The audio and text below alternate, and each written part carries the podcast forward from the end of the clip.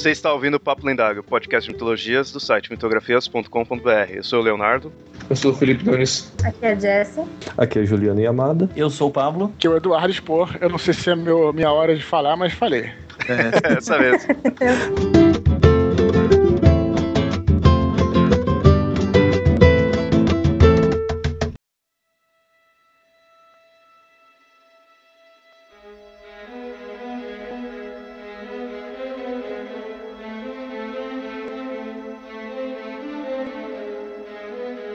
Seres que ultrapassam diversas crenças, que vão desde a mitologia até a religião e também o esoterismo. Seriam eles apenas mensageiros? Seriam eles a ligação entre Deus e o homem? Seriam eles os guerreiros do céu? Ou então seriam apenas os que anunciam a batalha do Apocalipse? Nesse episódio vamos falar dos anjos e suas diversas variações de mitos e importâncias.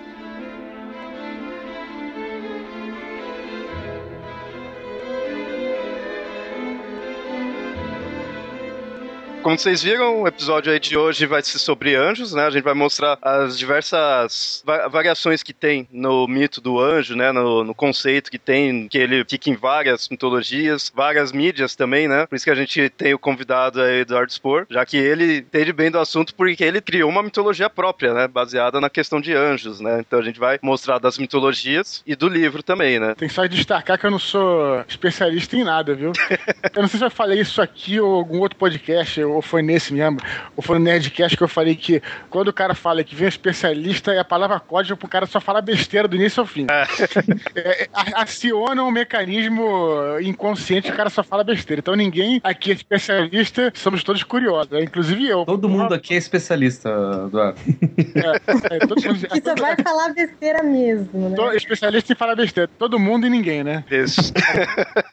só situar certinho o ouvinte, vamos mostrar em primeira mão assim, o que, que é o, o anjo, a parte mais popular. O anjo é aquela ideia daquele ser como, tipo, mensageiro, o próprio nome dele tá ligado a isso, né? Significa a ideia de mensageiro. A imagem clássica é o cara com asa, né? Às vezes representado como uma criança, às vezes você vê certas representações angelicais de, tipo, ser crianças, né? Quase que bebês, assim, né? O Cupido é um que é essa clássica, né? Aquele de capa de caderno, né? Isso. Uhum. e, e aquela ideia, ele tá, tipo, meio que trazendo a mensagem de Deus. Ele é um vínculo, né, da humanidade com Deus, né? Essa é a ideia mais clássica. Sempre com asa, com areola, né? Uma coisa assim que radiante, né? Ele sempre mostra, é clássico você ver aquela noção assim, ver o anjo e tá com aquela luz, né, ao fundo, assim, né? Tipo, iluminando ele, ele sendo um ser radiante, né? E você sabe de onde vem tudo isso? Essa imagem, da onde que iria vir? Porque é interessante, porque tem muito do anjo associado à mitologia judaico-cristã. Principalmente todas as histórias da Bíblia, no Gênesis ele aparece, não sei o que mais. Só que historicamente, o anjo ele foi surgir antes de surgir entre os hebreus, vai surgir com os babilônios. E só depois que ele é incorporado aos hebreus. Durante o exílio na Babilônia, que foi é. incorporado, inclusive histórias antigas. Tem uma coisa que a gente tem que perceber é o seguinte: até o exílio na Babilônia, nada era escrito, era tudo tradição oral. Tanto que você tem duas grandes tradições do judaísmo, que é o judavista e o eloísta, uma tradição dos sacerdotes, outra tradição dos reis. Então são duas histórias contadas, por isso que no Gênesis você tem duas criações, você tem algumas histórias, você tem duas versões diferentes e você tem muita coisa contada é, que acaba sendo acaba se contradizendo justamente por causa disso, porque são versões é porque diferentes. Teve, teve a união de dois povos, né, que é o povo, o povo de Israel e o povo de, Ju, de da, do Judá, se eu não me engano, não é isso? Sim, não é isso? isso? Um era para Deus, um era Javé e Javé e outro era, era o Elohim. Foi uhum. o Pablo falou aí. Então quando juntou realmente essas, essas duas esses dois povos se juntaram, né, para formar os hebreus e realmente houve essa fusão. Pablo tem toda a razão quando falou que os anjos são antigos, mas se você, assim, é que nem aquela história, eu vou falar uma coisa engraçada. É, você pode considerar, por exemplo, os vampiros do crepúsculo como vampiros? É, entendeu? Uhum. O conceito mudou. Então, de repente, você tem razão, mas por outro lado também, vamos dizer, antes, do, antes disso, antes dos, dos babilônicos, não eram bem anjos, como a gente conhecia. Eram outras figuras que iam se transformar nos anjos. Então Exatamente. aí, e aí você fica confuso, a gente se confunde dizer, será que eles eram anjos? Pode ser que sim, né? Como você falou, você uhum. defendeu que sim. Não, na verdade pode... eu, eu, eu, defendo que não. É, é exato. E, e, e, não, né? Que os anjos começaram a ser aquela mistura, né? Do, isso é uma, uma, coisa que até, inclusive, talvez tenha até no YouTube, um documentário excelente que passou no Discovery chamado Anjos Bíblicos, que fala tudo isso que a gente está dizendo aqui. Foi quando os hebreus, né? É, o Pablo também deve saber muito bem disso, e começou a falar. Uhum. É, eles foram exilados na Babilônia, os judeus estavam exilados lá, e estavam. É, e começou aquela crise toda, todo tipo, uma crise social social, uma crise política entre eles, uma crise é, até religiosa, principalmente espiritual essa crise, né? Porque Deus não tá mais lá para salvar eles. Cadê, cadê o meu Deus que não, que não desce aqui, né? Então eles começaram a ser influenciados por essas figuras que acho que até vocês colocaram aí, né? Que são os Lamassus e os Shedus, que são tipo. São as criaturas meio híbridas. Tem uma asa de pássaro, né? Rosto de anjo, alguns têm um corpo de, de carneiro e tal. E aí eles começaram a, a pensar nessas entidades que seriam. É, é, você pensar bem, é uma coisa natural. Que inclusive o cristianismo tem aí os, os santos, né? Porque às vezes é, é, é o cara que está mais próximo à tua realidade, né? Do que é um Deus que está muito longe, muito distante. Então os anjos foram feitos para estar nessa esfera aí, né? Entre, entre o que é físico, né? E o que é material e o que é celeste. Tem a ligação entre o céu e a terra. Essa variação que vocês falaram assim, né? Dos anjos antigamente ser diferente é que nem quadrinhos. É o personagem dura tanto tempo que quando você vai analisar o dele atual com o anterior, com o primeiro, assim, primeira versão, não tem nada a ver, né? Aconteceu mesmo com os anjos, né? Ele foi modificando, né? Mas eu não sei, pelo seguinte, né? Porque o, o livro, os livros foram escritos durante esse exílio na Babilônia, né? Todo esse conflito social, religioso, é, pensaram o seguinte: se a gente não registrar nossa história, ela vai se perder no meio de toda essa bagunça. Então a gente tem que escrever o que a gente tá vivendo. Diante de toda essa crise espiritual, social, tudo eles precisavam registrar o que eles estavam fazendo, né? Toda a história deles, porque se eles não registrassem, eles iam se perder. Tanto que muitas das tradições que a gente acha que são milenares surgiram aí. A própria circuncisão surgiu durante o exílio na Babilônia, porque eles precisavam se diferenciar dos, dos outros homens, né? E porque, principalmente porque eles, eles tinham banhos públicos, eles tinham é, muita coisa que eles faziam pelados, e eles queriam se diferenciar fisicamente, quem era judeu e quem não era. Então, Nossa, mas tanta coisa pra fazer, eles vão fazer isso, né? Mas é que isso já é uma coisa mais médica. Circuncisão evita certos problemas de saúde. mais higiênico e tudo mais. Extremamente tem, tem, higiênico. Tem, umas, tem uma certa, algumas vantagens que eles acabaram percebendo como se faz. É porque eles sabiam que ninguém mais ia ter coragem de fazer isso. Então eles falaram, isso aqui realmente vai ser diferente.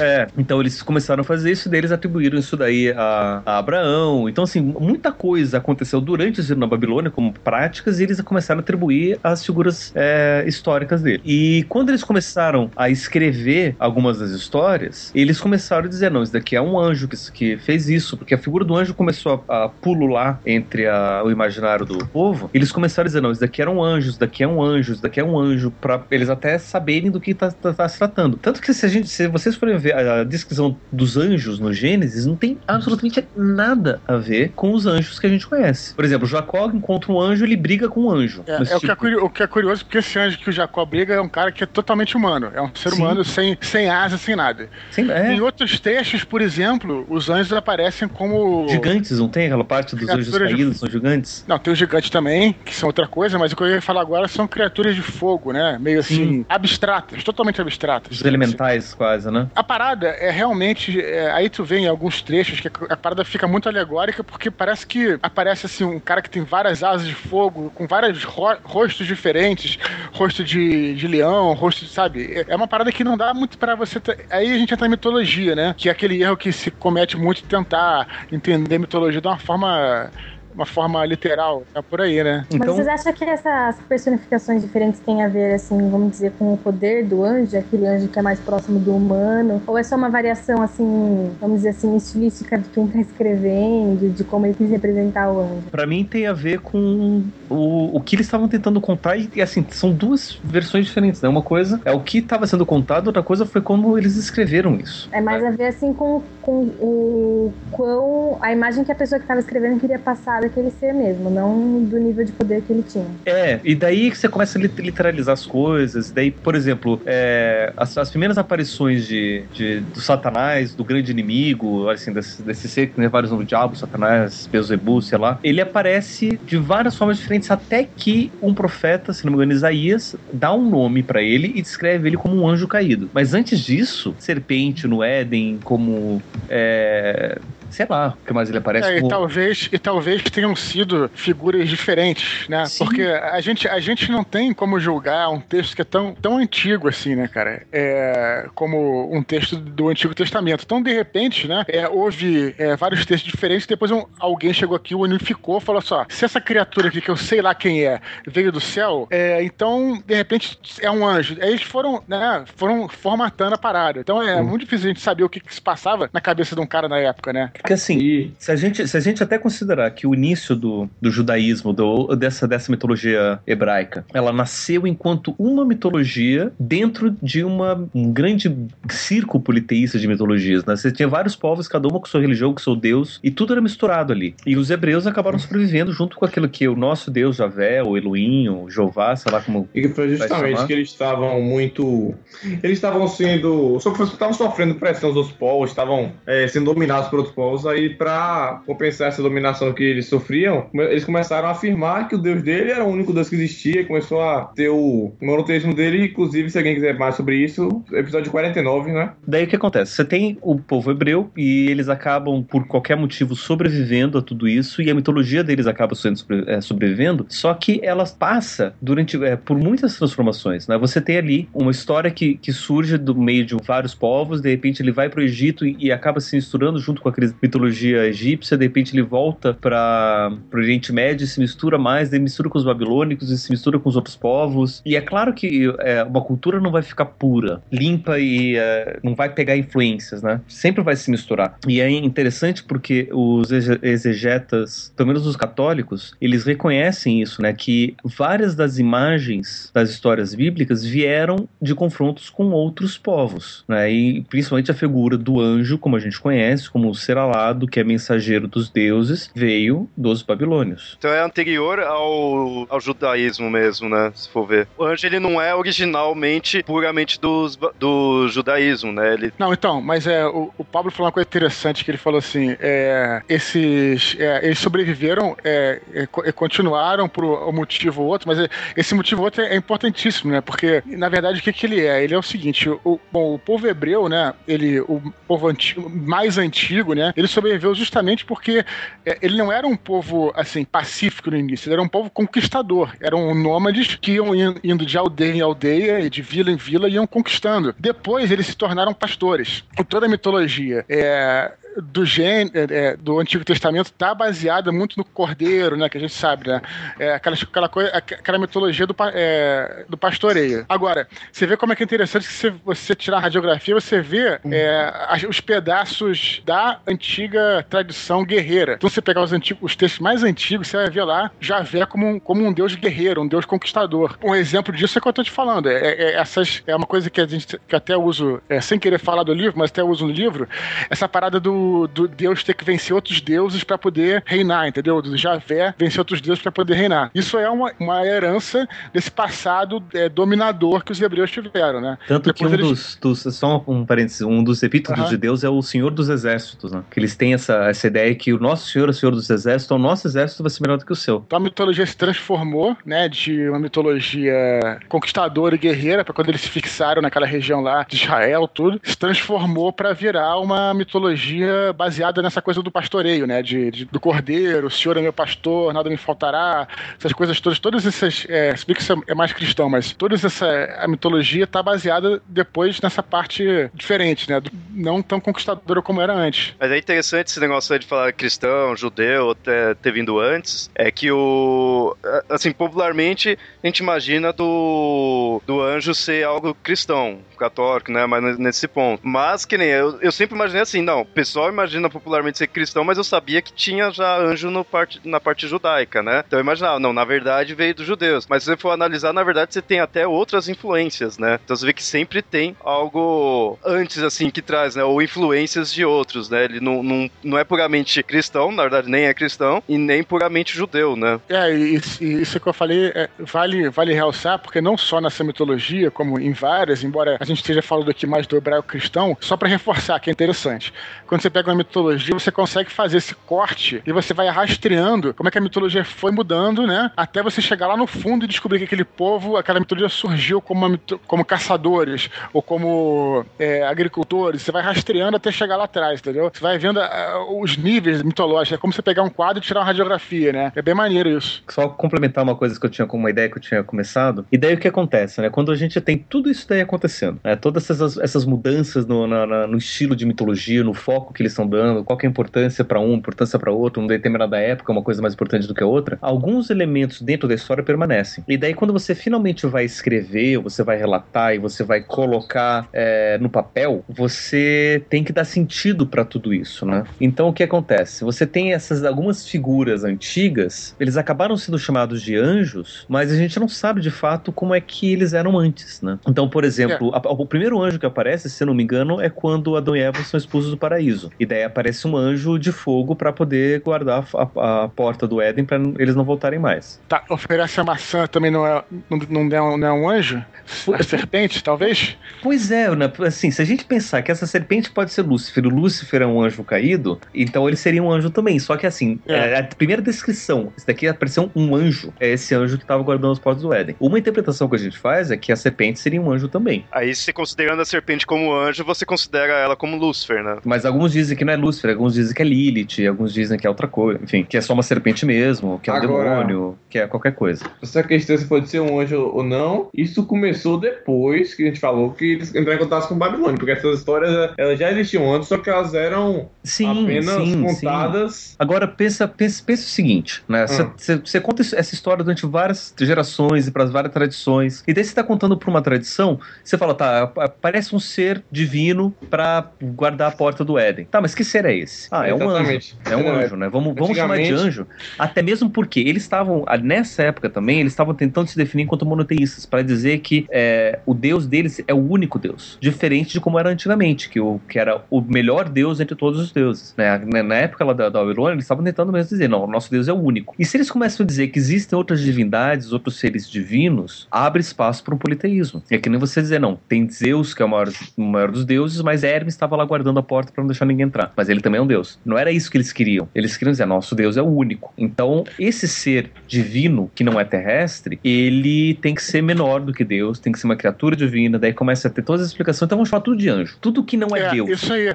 E é divino é anjo. E talvez, Pablo, isso seja a origem do fato de ter as castas de anjos ordens. Sim. De repente o cara não tinha nem ideia de que era um anjo, mas aí o cara, o cara falou: ó, galera, vamos formatar aqui. Peraí, vamos pegar esse aqui. Nem, falaram quem é esse cara, Serafim, mas qual é a função dele? É, vem a mão de Deus. O outro é querubim. Vamos, então vamos, vamos colocar todo mundo como anjo e vamos. Entendeu? Uhum. Acho que a parada historic, historicamente, não mitologicamente, historicamente a parada pode ter acontecido assim, Sim. né? Vamos, é. já, assim, que gente, um... já, já, que a gente só pode especular também, né? Porra, a gente nunca vai saber. Porque assim, é. na, na, verdade, assim, o nome anjo, o nome anjo vem da tradução, da tradução grega da Bíblia, né? na, na época da, da, da Septuaginta, que tudo foi traduzido para ângelos, que é mensageiro. Até mesmo eu fico imaginando que aquele anjo do, de Jacó era um carteiro que estava passando por lá um mensageiro, e pegou no meio da briga de, dele, né? Uhum. Até... Faz sentido, faz sentido, faz sentido pra caramba. Eu até ia comentar isso, porque o anjo, como ele, faz sentido agora você falando que ele chama mensageiro, porque ele sempre tá praticamente fazendo um papel de arauto, assim, às vezes, né? Tipo, anunciando Sim. pra Maria que ela vai ser a mãe de Deus. Esse, esse é o Gabriel, é o mensageiro é, que recebe então, o nome. E, é, aí, se eu não me engano, é o anjo que fala também pra, pra Abraão, então é sempre como um arauto aparecendo às vezes. Sim, né? é o mensageiro, daí beleza. Aí você tem esse nome grego grego que é dado para eles, anjo, ou angelos, angelos, que é, o, é o, o, o, mensageiro. Essa questão aí que o, o Eduardo falou aí, que acaba dizendo tudo que é anjo, e aí acaba depois talvez dividindo, né, em várias castas. Não, mas aí, aí, aí, aí tem, aí, tem outro, aí tem outro porém, que é o seguinte, o nome grego é angelos, só que existem vários nomes hebreus que são dados, que é serafim, Elohim, é, querubim. Você diz, os nomes hebreus eles tinham as coisas diferentes, que é o que a gente atualmente chama de castas, só que tudo era a mesma coisa. Não, para eles não. Para eles não. Originalmente, negócio... mitologicamente, não. Era como tipo. Ah, o, o aquele cara que vai descrever aquele anjo, escreveu, esse, esse, ser é assim, assim, assim, o nome dele é querubim. Aí o outro ah. vai falar, não, esse ser é assim, assim, assim, e o nome dele é serafim. Nossa, eram todas criaturas criadas por Deus, mas Deus? não necessariamente teriam relação entre si. Exatamente. Essa relação de ah, serem...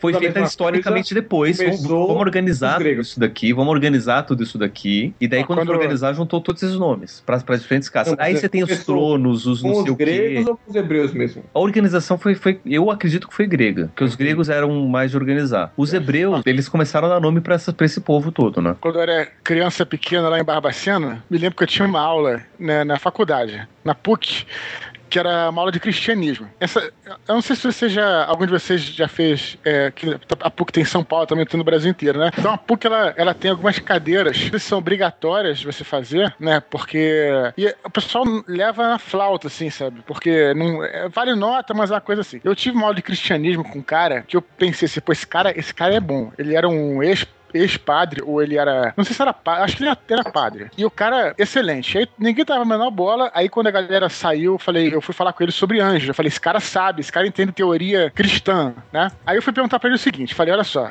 é, professor, por que que existe os anjos se Deus é onipresente, né? Onipotente e teoricamente poderia fazer o que ele quisesse, né? Não precisaria dos anjos pra interferir no nome dele. Aí ele deu uma explicação maneira é, baseada na filosofia cristã. Né? Então, a explicação que ele deu foi a seguinte: ele disse o seguinte, que por mais poderoso que Deus seja, é, ele não pode interferir diretamente na esfera material, porque ele é o que é absolutamente transcendental e imaterial e mais importante, eterno. Então ele não pode atravessar essa fronteira, entendeu? Isso que ele, que ele me falou. Então, então para isso que existem os anjos. Eles podem atravessar essa fronteira e agir na esfera mortal, entendeu? Uhum. Deus, se ele, se ele se manifesta como ele, como Deus, na esfera mortal, ele automaticamente deixa de ser eterno. Meio louco, né? Uhum. Mas faz sentido. Sim. Então, por isso daí os anjos serem seres até parecidos com, com os humanos, mas serem criaturas que, por exemplo, têm superpoderes ou não envelhecem, não morrem, entendeu? Porque eles tocam a eternidade, mas ao mesmo tempo eles se manifestam na esfera mortal. Achei maneiríssima a explicação do cara, assim, sabe? Uhum. Eu acho que também ajuda sendo uma, assim, um contato é, entre a esfera mortal e Deus, né? Porque daí nós aqui, como mortais na Terra, tal, sofrendo, entre aspas, é, e vivendo, precisa, tipo, é como um sinal de Deus pra, pra gente, o cartão postal que ele manda pra gente de vez em quando, pra nós não sentirmos também muito jogados na Terra, assim. Cartão postal, por isso que ele manda o mensageiro. Uma interface. Isso, e tem uma, tem uma passagem na Torá que, que fala isso, quando Deus é, o Espírito, de Deus aparece se os seres humanos virem, né, aquela coisa até meio Indiana Jones, literalmente que morrem. As almas vão para Deus porque elas realmente, cara, passou né, da, da esfera material. Eles já não estão mais na esfera material, eles deixam a materialidade automaticamente quando eles entram em contato com Deus. Então, essa parada. Os anjos não. O cara pode ver sem morrer, teoricamente Pô. sim, né? É. Mas a questão de não poder ver Deus, tanto que as próprias imagens do anjo não poderiam ver Deus, que tanto que tinha o anjo com as asas cobrindo as partes íntimas e os olhos também, não tem isso? É, são alguns anjos com seis asas, que daí tem os anjos que cobrem os olhos para não ver Deus, o, asas para cobrir o corpo, e, e, é engraçado que a, a descrição que é feita é, é são asas para cobrir os pés. Uhum. Só que os pés ali é um eufemismo para as partes tanto íntimas. Que, tanto que os anjos caídos, eles só teriam quatro asas que eles não cobririam as partes íntimas. Mas é, mas é interessante que a, a ideia das asas não era para eles voarem, eram como se fossem proteções naturais para eles se cobrirem mesmo. E depois foi dada toda essa, essa questão de, de, de voo de, deles, né? Daí toda essa ideia celeste também relacionada a voo, às, às asas e tudo mais.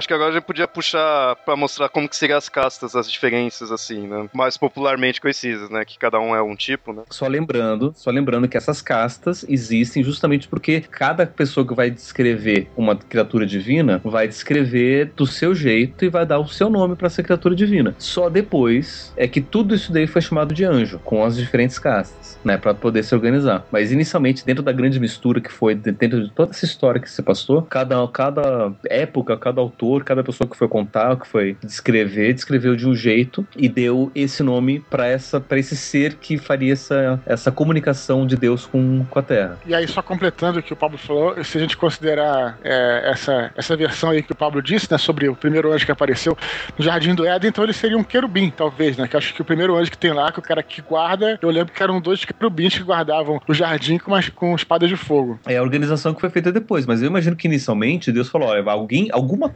algum ser divino vai ficar aqui protegendo. Né? E daí seres divinos foram aparecendo e só depois foi se organizado isso daí foi dado esses nomes para isso, né? E foi chamado de querubim. E daí o que acontece? É, todos esses diferentes anjos das diferentes castas podem aparecer durante toda a história, porque foi tudo como se fosse feito um, um grande retcon, uma grande crise nas infinitas casas divinas. Sim, sim. e juntou tudo, né? Então, as diferentes terras, juntou tudo num único, o multiverso angelical juntou tudo num único Terra 1. Por isso que você tem tantos super-homens e tanto convivendo no mesmo, no, no, na mesma terra, por isso você tem tantos anjos feitos convivendo na mesma terra, né? Foi feito esse, esse retcon divino na, na... Sabe que o, o, o Paulo falou uma parada, agora eu lembrei uma coisa interessante que a gente falou que, de repente, no início os anjos não tinham asa e depois ganharam asa. Não foi isso que a gente tava falando aqui? Uhum. É, isso é agora pura especulação minha, tá? Mas pode ser assim, no, é, no início, essa, essa, ideia de que o céu estava no céu, né? Heaven, né? Estava no céu, ela surgiu depois. No início, o que se tinha, na verdade, eram regiões. E exatamente como você tem nas, nas religiões, nas mitologias mais antigas e pagãs, que são regiões, assim, tipo a floresta, a, a floresta abandonada e aí assombrada. E na mitologia aquilo vira uma terra de, de duendes malignos, entendeu? Fora da esfera, sei lá, da esfera, da esfera humana. Uhum. Um, exemplo, um exemplo disso, por exemplo, é a Terceira Terra, ou é a Guerrena, né? A Guerrena que é onde é um, um, uma camada do céu, onde fica os anjos que, que são, estão sendo punidos, né? E a, e a Guerrena, por exemplo, ela existia de fato. Era uma região onde é, jogavam seus cadáveres dos indigentes nessa região de Israel, Judá, não lembro exatamente. Tá? Então existia. Então, é, de repente, era isso, né? Os anjos não precisavam de asas, porque os reinos, assim como Tolkien, né? O cara morre e vai para as terras lá dos elfos, que existem as terras dos elfos. Não é você voar pro céu. E depois que veio esse conceito de que a parada tá elevada, né? Em outra dimensão, outra coisa, entendeu? Mas eram regiões físicas, né? Tanto é, que o Éden ele é descrito, né? Ele ficava entre quatro rios e. O Éden, ótimo, exatamente. É, e, é e, e, dois deles, que é o Tigre, Tigre o Eufrates e outros dois que eu não me lembro. E assim, esses rios existem de fato, né? Então, de fato, o Éden estaria lá. O Éden, a Guerrena, né? O Sheol, né? Que é o poço do abismo, tá? Uhum. Eram, eram regiões, é, assim, geográficas, né? Mas aí eu, eu, eu, imagino que depois, até mesmo com, com o refinamento da religião, o cara foi até, por exemplo, foi até o Éden, foi até, ah, não tem nada aqui. Ué, o que, que é? Então aí a, a, própria mitologia tratou de. Isso é especulação minha, tá? Mas faz sentido. Faz sentido. A própria, a própria mitologia tratou de colocar aquilo num plano onde as pessoas só vão se estiverem vivas, se estiverem mortas, ou se né, estiverem no nível de, de, consciência diferente. Tem que estar sempre num nível mais inalcançável, né? Então, a partir do momento que você chega ali, pô, não tem nada aqui, o que, que é? Não, na verdade está no céu, né? Então tá cada vez, né? É sempre é um posto, um local inalcançável, assim, um local ou inalcançável ou difícil, né, de chegar até lá. Então, a partir do momento que você viu que não tá ali, você põe no céu, né? Mas não é só isso. É porque daí você tem uma, uma questão que é a separação da, do espiritual do material. Para os povos primitivos, a espiritualidade, ela era material. Não existia uma separação entre o material e não material. Era tudo vivido uma coisa grande só. Então você via alguma coisa material, aquilo carregava em si um poder espiritual. Então você via um relâmpago, você dizia que aquele relâmpago é, é um deus ou alguma coisa assim. Então as coisas materiais tinham cargas imateriais também. Com o tempo, até mesmo com esse próprio refinamento, foram vendo que, olha, não é bem assim, eu posso quebrar essa estátua que supostamente do Deus e nada vai acontecer porque é só matéria. Então você começa a diferenciar o que é espírito de matéria. Consequentemente, todo,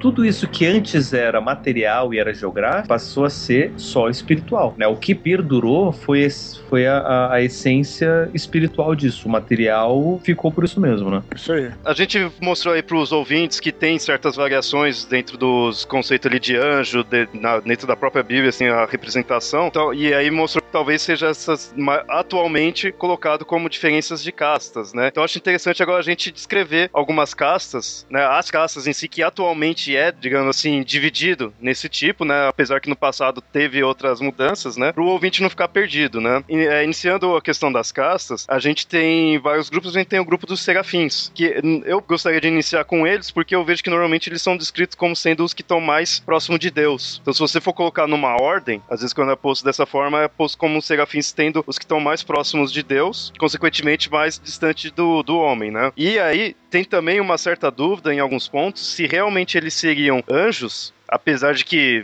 não, não, sei o que mais poderia ser, mas é por causa que o nome deles, não, quando aparece, não aparece descrito como mensageiro, não aparece muitas vezes descrito como anjo, né? Uma porque na, na Bíblia, sempre tem um momento ali que tá o anjo, ele tá sendo como mensageiro, ele tá, né, mostrando algo, algo pro, pra um humano ou pra um profeta. Eles não. E aí, no caso, esses daqui são aqueles que a gente falou que é representado com seis asas. Eu imagino que isso daí esteja ligado com essa parte dele estar tá mais próximo de Deus, já que a gente mostrou essa questão né, de tampar tudo, então teria mais asas, né? É, teoricamente, pela, pelas fontes mais, mais confiáveis, inclusive a fonte que está aqui na, na pauta que você, que você colocou, né?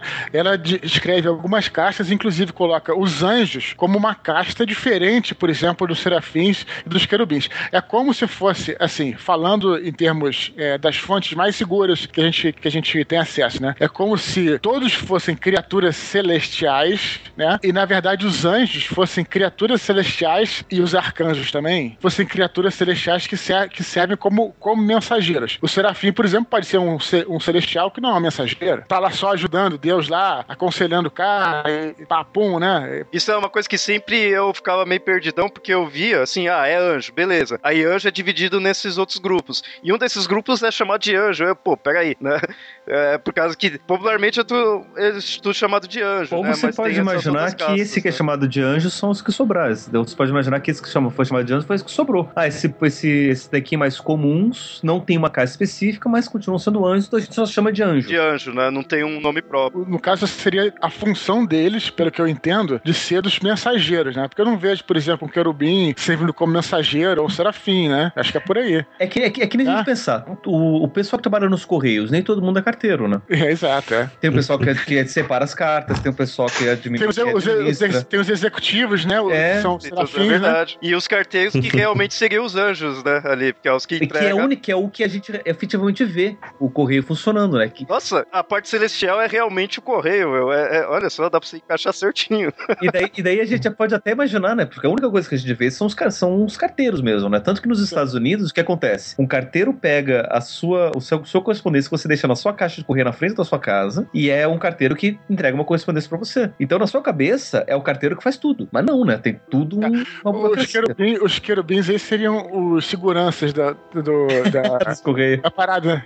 Porque eu não sei. só eles sempre, sempre colocam. Eu não sei o que você escreveu aqui embaixo, mas eu sempre vejo eles como guardião, guardiões, né? Porque eles sempre são colocados lá, não só no Jardim do Éden, como eles são os, os- as criaturas colocadas para defender a Arca da Aliança. Então, é, eles também são entendidos os querubins aí já passando por outra casta, né? Como anjos que fazem essa, essa, essa vigília, sei lá, né? Os soldados, praticamente. É, rapidinho, antes de sair do, do Serafim, no, no seu livro, o Serafim você colocou sendo como o quê? Assim, você chegou a mexer com o Serafim? É como isso mesmo, assim, né? Eu coloquei eles, eles como, como os caras mais burocratas, né? Os caras mais, assim, nobres e tal. E até um pouco arrogantes, às vezes, né? E eu moldei um pouco, assim, né? São os caras é, é, mais, assim, altivos, vamos colocar dessa forma, né? Aí já passando aí pra próxima, que nem a gente tinha citado, né, dos querubins. Os querubins são os que tão, estariam logo após os serafins. Eles têm, o, é interessante a questão do nome deles, da origem do nome deles. Em alguns casos, alguns defendem que o- a palavra querubim vem da palavra babilônica, que seria carabu, estaria dizendo que é um ser abençoado. Também tem a teoria de que venha da palavra kirabu, que seria, na verdade, não só uma palavra, mas sim o nome de um deus assírio. E esse deus, ele teria representações relacionadas com touro e com asas, né, seria um touro alado. Isso daí pode estar ligado com o fato de, às vezes, você ver o querubim ser representado como uma forma meio homem, meio animal. É interessante que na Bíblia eles escrevem quatro desses querubins, ou desses seres meio anjos, meio animal, no Antigo Testamento e depois no Apocalipse, né? Que são esses seres que são cobertos de olhos, é, pelo menos no, no- no Apocalipse ele tem uma, uma descrição que eles são cobertos de olhos, e um deles teria a forma de touro, outro de leão, outro de águia e outro de homem, né? Mas todos seriam também esses mesmos seres que teriam essa, sei lá, com a função que eles têm aí. Mas é interessante porque existe uma, uma tradição católica que vai dar uma função para cada um desses, desses animais. Né, e vai, vai conseguir descrever eles assim, e vai inclusive associar cada um dos quatro evangelhos a um desses animais. né. vai descrever o evangelho de, de Mateus a- ao homem, até mesmo porque o, a história que Mateus conta vai dizer que é um, vai mostrar um, um Jesus muito mais humano, e vai começar o relato com a genealogia de, de Jesus, né? Então vai mostrar toda a, a origem humana dele, vai relacionar o evangelho de Lucas ao touro, porque o evangelho de Lucas vai começar o sacrifício de Zacarias, e o touro era um animal é, usado para sacrifícios, associa o, o evangelho de Marcos ao leão,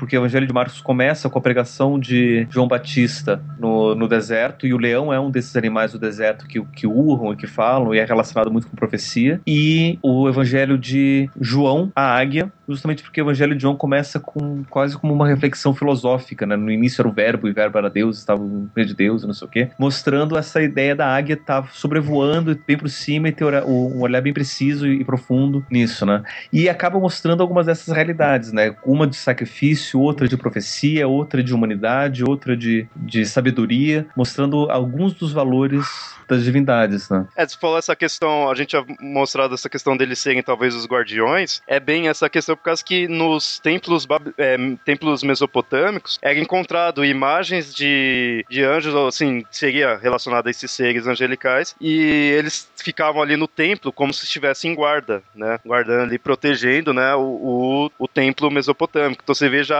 puxando a ligação de outra mitologia, né, outra religião. Uma questão também interessante dos querubins é que a gente, pelo menos em algumas, eu, isso até eu gostaria de saber melhor se é em todas é, versões ou só em algumas, que Lúcifer é considerado um querubim. É, eu já vi bastante isso também. O que é engraçado é que isso só nos confunde mais. E, assim, novamente, vale aquela coisa de assim, não ficar tentando encontrar uma, uma coerência na parada, né? Porque, assim, é claro, você já, já te falou se o Lúcifer era o cara mais ungido, mais poderoso de todos, ele tinha que, teoricamente, teria que ser um serafim. Ao mesmo tempo, ele não é, ele não é um guardião, e os querubins são associados a, guardi a guardiões. E aí é confuso mesmo, não é pra você ficar tentando né, encontrar um, muito uma, uma razão, né? No livro, na batalha, você colocou como querubim? Coloquei como Lúcio arcanjo. arcanjo, como arcanjo, arcanjo. Né? É, então, é, você vê que o, eu normalmente vejo como querubim, assim, eu normalmente vejo assim, nas referências, né? E aí eu lembro que o seu era diferente, né? Só que aí eu fui pesquisando, já encontrei mostrando outras coisas, alguns eu vi já falando que não seria nada disso daí, então é bizarro, né? Você considera ele como querubim, às vezes ele não, não bate muito bem com como ele realmente seria, né? Então tem certas divergências, né? Nos programas que a gente fala de mitologias mais específicas, os ouvintes, os ouvintes antigos devem estar acostumados. A gente sempre fala, ó, oh, tem essa versão, tem outra versão, porque é foda falar de histórias que eram muito contadas de maneira oral e que eram escritas por pessoas diferentes, em termos diferentes, então não tem como ter uma, uma, uma versão única e definitiva. Não tem como ter, entendeu?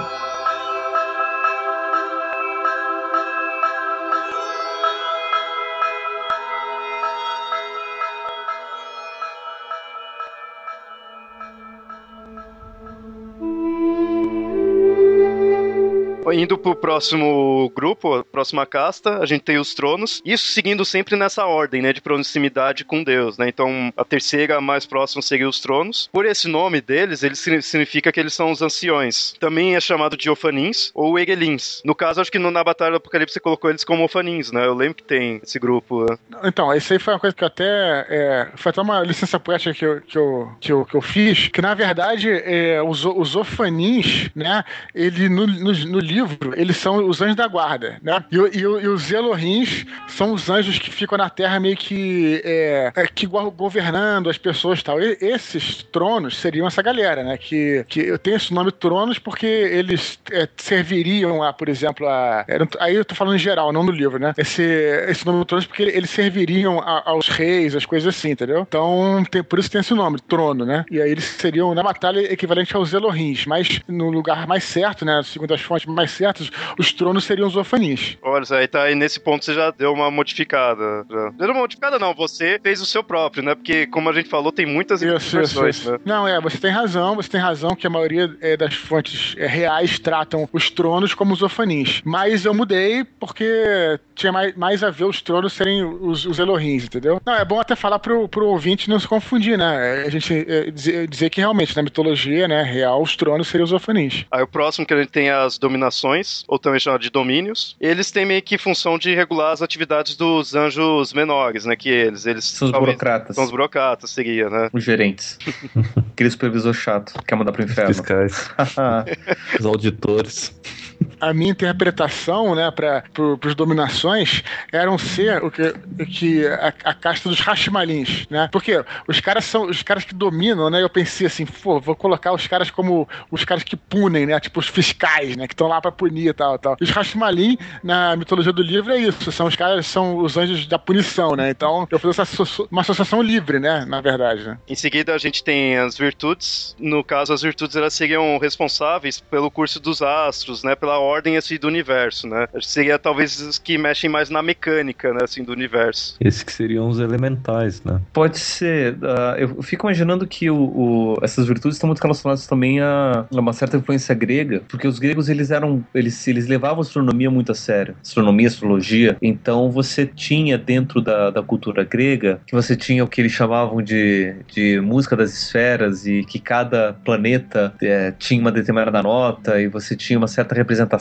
é, matemática e musical e tudo isso com relação à astrologia. Então, nada mais é, lógico do que você ter também anjos é, responsáveis por isso, muito mais do que deuses, né? Então, você colocar uma, uma determinada caça de anjos para organizar isso daí é, é, né, é, como se fosse uma, uma, uma adaptação dessa, desse funcionamento grego para a mitologia judaico-cristã. É, é, uma coisa bem importante desse, das virtudes é o fato que eles são os que estão mais ligados à questão de milagres, né? Eles, por eles terem mais a questão da força, assim, de Deus, eles estão, eles são os que normalmente fazem as partes, assim, de milagres, e eles são os que estão associados aos heróis. Normalmente, quando um herói luta em nome de Deus, ele, na verdade, tá, tipo, pedindo ao aquele anjo, né? E pensando nisso que você falou das virtudes, por isso que eu associei eles, pessoalmente, né, aos anjos da guarda. Não que eles sejam, mas eu associei, porque aqueles que inspiram seres humanos estão ali ajudando os caras, né? E quando você falou de um cara tá lutando por Deus e ter o, o anjo que tava dando força pra ele na verdade, você pode lembrar muito da mitologia grega, por exemplo, de, depende do que você lê, os deuses ele entram diretamente nas lutas, inspirando os guerreiros que eram protegidos dele. A Atena fazia isso, por exemplo, na Guerra de Troia mesmo, Atena entrou pra ajudar Ulisses, que era protegido dela, Afrodite Petro entrou pra usar pegar pares e tudo mais. Seguindo nas castas, a gente vai para as potências agora, também chamado de potestades, né? Eles são também chamados de os condutores da ordem sagrada, né? Eles estão mais relacionados ao governo, né? Estão relacionados com a, com a história da, da humanidade, todas essas coisas assim. É um pouco, talvez não burocrático, mas também meio político, né? O sentido deles, assim. Eles estão relacionados à parte de ética, de filosofia também, né? A gente percebe aí, quando a gente é, vê essas e conversa sobre essas castas, né? Que como é que essa parada resgata um pouco no, no monoteísmo a, a, parada politeísta, né? É, que você vê assim, né? Por exemplo, é, você botou assim, é, potestades, por exemplo. Os caras têm uma função específica. Enquanto no paganismo você tem lá o Deus que, sei lá, que protege os políticos, sei lá, que a gente tá brincando aí, protege a ética. Você tem o Deus daquilo, o Deus disso, e aqui você tem, né? Essas caixas estão justamente fazendo esse papel. Que engraçado, né, cara? Uhum. São religiões monoteístas, mas tem muito de politeístas. Você vê muito essa questão de santo. É santo pra esse, santo pra aquilo. Ah, mas eu já falei, pra mim é, monoteísmo não existe. Pra mim é tudo formas diferentes de politeísmo. Por isso que pra mim politeísmo faz muito mais sentido do que monoteísmo. Porque eu não sei se para as pessoas a ideia do Deus único seria uma coisa muito ampla, assim, é mais fácil ter coisa específica, não sei. Mas você vê, tem muita ideia de, de, de politeísmo, muito politeísmo no monoteísmo. Sei lá, acho que se você vê que um Deus cuida de tal coisa, você já vê ele como sendo especialista daquilo lá, então você vai confiar mais. Agora, um Deus que tem um monte de função, você fica meio assim, sabe? Tipo, ele faz de tudo, então talvez não faça muito bem, né? É a mesma coisa do médico, a mesma coisa do médico que é clínico geral e do médico que é especialista. Você vai no clínico geral para saber o que, que você tem, o que, que você pode fazer. O clínico geral, ele vai lá, você pode fazer isso, fazer aquilo, fazer isso. E daí o médico fala, olha, se você tem alguma coisa mais específica, você vai procurar um especialista. É, eu vou além isso. É, é como se você, por exemplo, você vai comprar uma, uma televisão.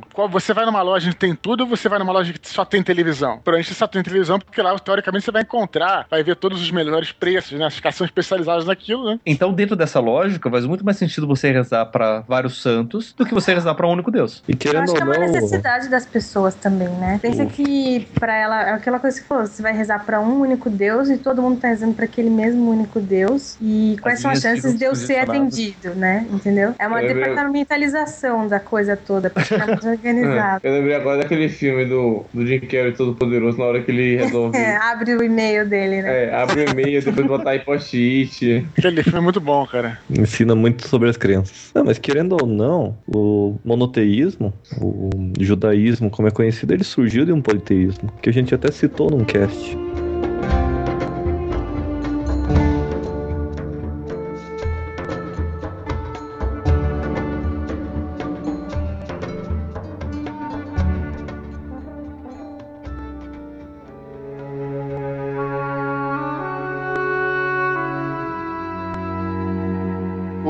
Próximos que, te, que, a gente tem aí são os principados. Os principados, eles estão encarregados de receber as ordens das dominações e das potências, né? E aí transmitir para os outros, né? É o carteiro. Isso, e são carteiros dos carteiros, né? Eles ficam é, transmitir entre eles mesmo, né? Mas uma outra função que eles têm é guardar os países, as nações, as cidades, né? Eles também protegem a fauna, a flora, né? Então eles são guardiões dessa parte assim, mais de referente a local, né? Por isso que também eles têm esse nome, né? Principado, né? Uma outra relação do, dos principados tem a ver com as divindades menores, através dos gregos, né? Você tem os deuses é, gerais e tem os deuses locais. Né? Você tem o deus da cidade, você tem o, o deus da região, você tem os deuses da, da, das florestas.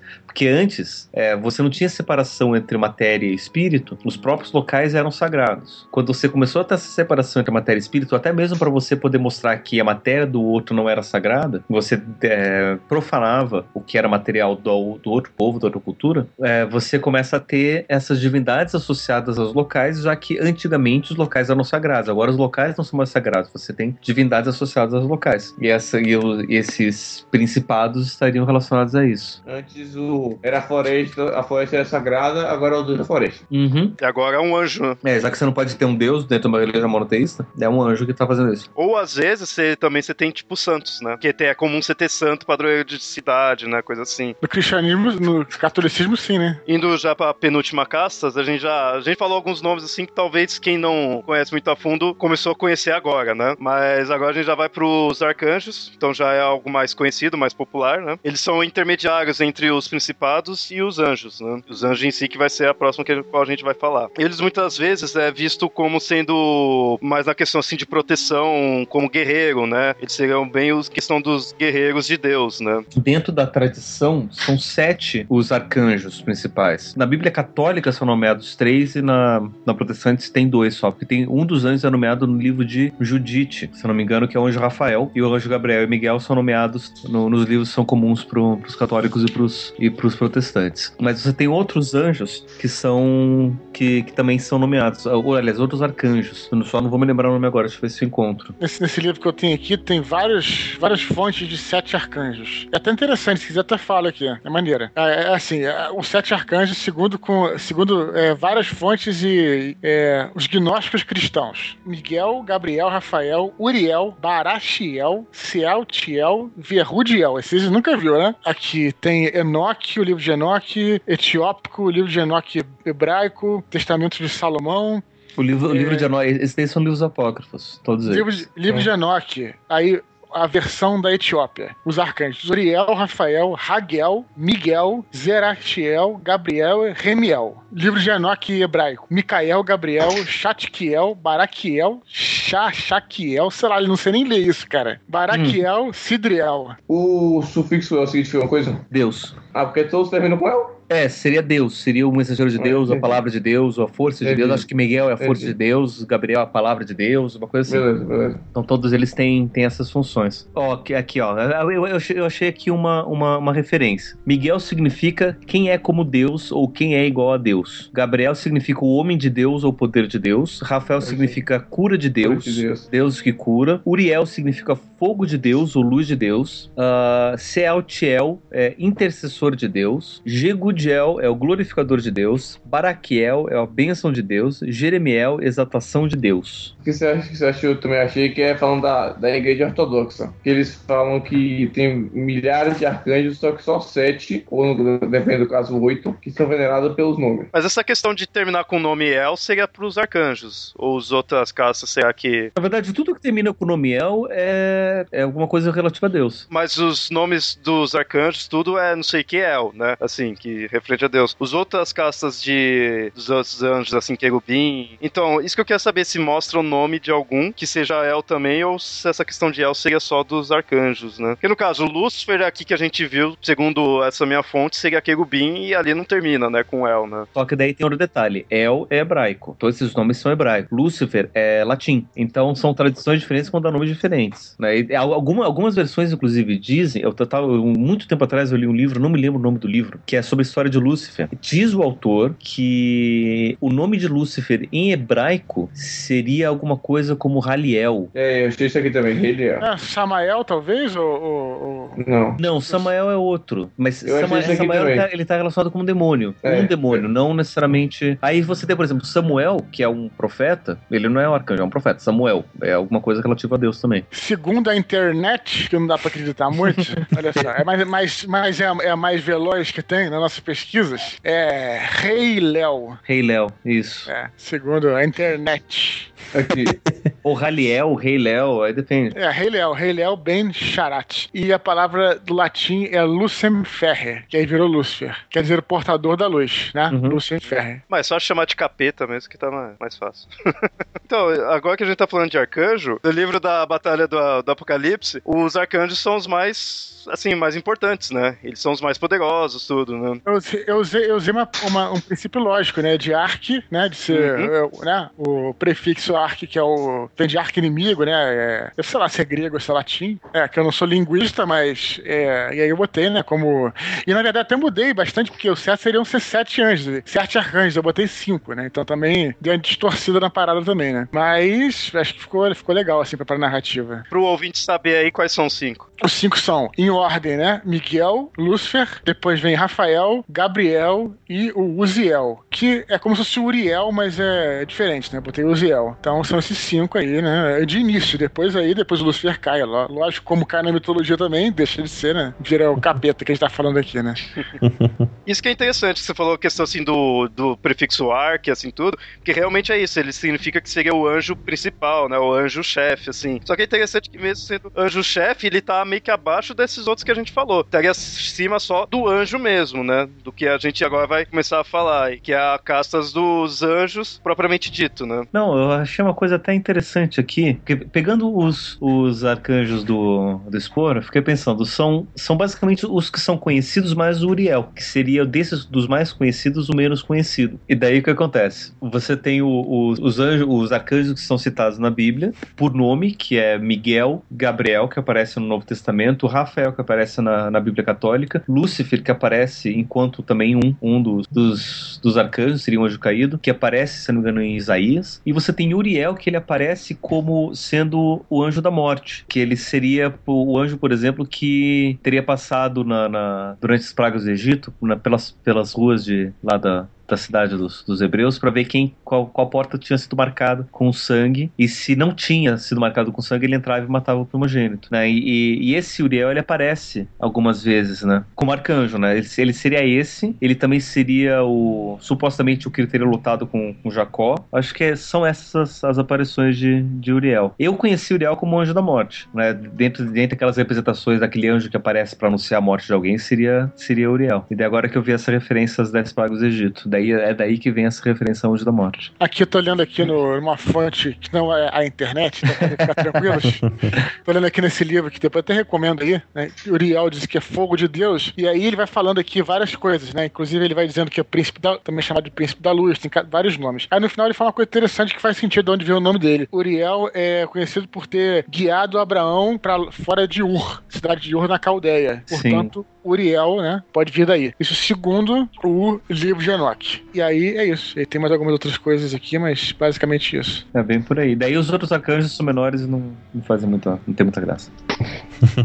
e aí, indo pra última casta, né? Como eu tinha falado, a gente vai chegar já nos anjos. É interessante que, que nem eu sempre vi separado dessa forma, com essas nove castas, né? Assim. Mas assim, beleza, a gente vê uma diferenciação delas. Dos anjos, a única coisa que eu vejo realmente mais assim, propriamente dito de anjo é o fato dele estar tá mais perto do homem, né? Do reino humano. Ele é o mais, mais ali perto, assim. Mas fora isso, os outros já são, assim, para mim, considerado como anjo. Já tem as características de anjos, né? Do anjo em si, não vejo nada que realmente diferencie tanto ele, né? Depois do que tudo a gente falou dessas outras castas, do anjo em si ele não tem muita coisa em si dele. Mas eu imagino assim, que você tá vendo um anjo, no máximo talvez acho que um arcanjo, assim, se você souber que o que você tá vendo é o Miguel, né? Esses assim. Mas se não, ele vai ser um anjo dessa última casta mesmo. E pronto, né? Apesar, apesar de que os querubins aparecem às vezes também, né? Os querubins aparecem duas caras aí, né? Para os seres humanos, eles chegaram a aparecer na, na Bíblia, coisa assim? Então, é, como são os querubins, são aquelas, aquelas aparições é, meio demoníacas, sabe? Mistura de, de fogo com animal, é, tudo são os querubins também. Tem muito no, no, livro de Ezequiel, parece vários lá. Mas, de qualquer maneira, você tem razão, eles não são mensageiros, isso que, isso que difere, né? Seria como se fosse alguma criatura assustadora, coisa assim. É, realmente os anjos seria, como a gente falou, eles seriam os carteiros, então seriam os que menos, assim, é o que você mais vê, mas é o que menos, assim, teria uma coisa muito de destaque, né? Bom, e aí a gente fecha todas as castas, talvez tenha algumas outras mudanças em,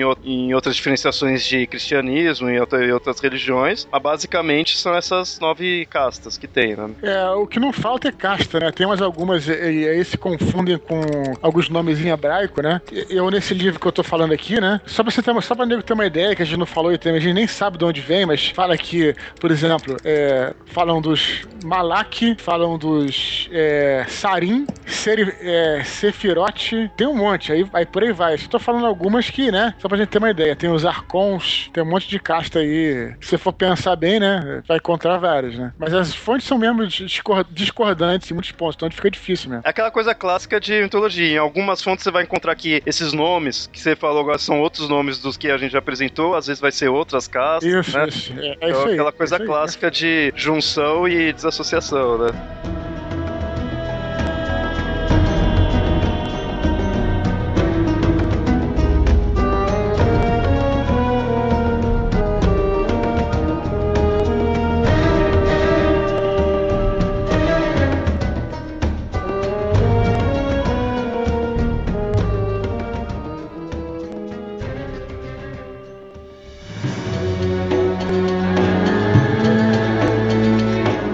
Que a gente falou de anjo até agora foi o que é mais visto na parte judaica e na parte católica, cristã, né? Mas anjo tem também outras coisas, como a gente tinha mostrado aquela questão né, de ter vindo do babilônicos, tudo assim, então anjos também tem em outras religiões. Ou se não anjos, né? Que às vezes eu fico meio assim de chamar eles como anjos, ou mas assim, também se pode pelo menos considerar como seres abaixo de, de Deus, né? Abaixo dos deuses, no caso, e acima dos seres humanos, né? A gente tá colocando colocando anjos aí como um nome geral que se entende para dizer essas criaturas que fazem a ponte entre o divino e o físico. Então, nesse caso, eles acabam sendo ditos como anjos, né? Aí, no caso, a gente tem o zoroastrismo, né? O zoroastrismo você pode pegar a relação que teria com o catolicismo e o judaísmo, porque é daquela área, né? O zoroastrismo, quem não sabe, é o dualismo, que culturava a Aura Mazda e o Ariman, né? A Aura Mazda é o deus bom, o Ariman é o deus ruim. E interessante que aí, que nem é dualismo. Então, esses dois são os deuses, sim. Os outros outros ali que veria é posto como anjo e muitas vezes são a gente consegue perceber que são requisitos de deuses de outras religiões ali pelo local e acaba pondo ali no zoratrismo e aí eles começam a ser anjos e emanações do deus, né? Ele é visto como emanações do Aramazda e aí considera como sendo anjos. O zoratrismo que foi sendo, digamos que a base, assim, o princípio do, do, do que viria a ser o monoteísmo. Eu, eu, eu não gosto de pensar nessa teoria não, viu?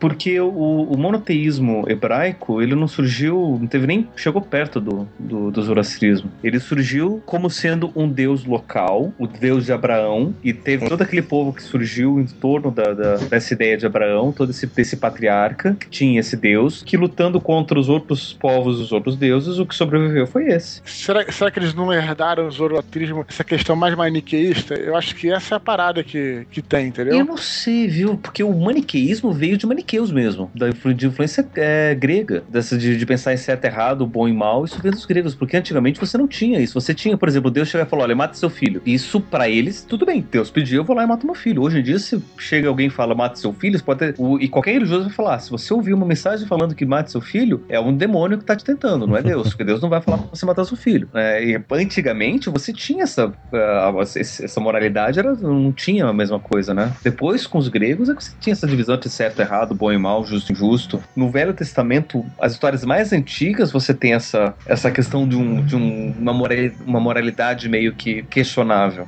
As mais Exatamente. recentes, não. Depois, não, mas, depois tem muita história mais antiga no, no, Isso que eu falei foi isso. No Antigo Testamento tem histórias que, segundo essa visão maniqueísta, entendeu? Não bateria muito bem. Então, eu, eu, eu sinceramente não vejo muita relação do monoteísmo judaico-cristão islâmico com o zoroastrismo. É, é, é, o, o, pessoal gosta de colocar nisso porque eles gostam de ver uma, um pensamento linear entre as ideias. Então, vai do, do panteísmo pro politeísmo, pro dualismo zoroástrico, depois pro monoteísmo, depois pro. Não, a questão do monoteísmo eu acho que não, cara, mas a questão do, do dualismo eu acho que tem muito a ver sim, cara. De eles terem herdado do zoroastrismo, essa questão do dualismo, de você. É... Ah, sim, pode ser. Pode ser que o maniqueus ele tem, ele tem alguma. alguma não, não, não, não, do maniqueísmo exatamente, mas do dualismo. Esse negócio de você ver Deus e a natureza como duas coisas, duas coisas distintas, entendeu? Ah, sim, sim, é um, sim. Faz sentido. Faz que, é, sentido. Que, é uma, que é uma coisa que não, não existia e não existe até hoje é, é nas religiões primitivas nem nas religiões pagãs. Então, quando. É, um exemplo disso, ó, vou dar um exemplo que é até mais bem nerd, né? Vamos a força, por exemplo, né? A força segue um conceito que é um conceito totalmente é, oriental, que é aquela parada, né? Tipo, a força tá em todo lugar. Na, já no, no, no zoroastrismo, no cristianismo, nas religiões ocidentais, se divide, né? Deus é uma coisa, a, a natureza é outra, né? É diferente, entendeu? Não, mas tem, essa... pode ser, daí, daí a gente vai, a gente pode até pensar que esse dualismo é que, bom, eu não sei, porque se você olhar pro taoísmo, por exemplo, você também tem o taoísmo como sendo dual. Você tem o yin e o yang, tudo é o tal, que é ou é yin ou é yang, tá tudo em movimento, em equilíbrio. Mas aí é aquele dualismo que se completa, não o dualismo que se, se enfrenta, né? O do Alga Mazda é o que se enfrenta, né? Psicologicamente você tem tudo como sendo dual, né? O, o fato de você ter um, um lado consciente e o lado inconsciente já mostra a sua própria dualidade natural da, da psique e nada mais natural do que você perceber tudo como sendo dual. Então eu vejo o dualismo como uma projeção dessa própria natureza psíquica. Não, mas é, mas é diferente, porque, por exemplo, você, é, nas religiões, como estou dizendo,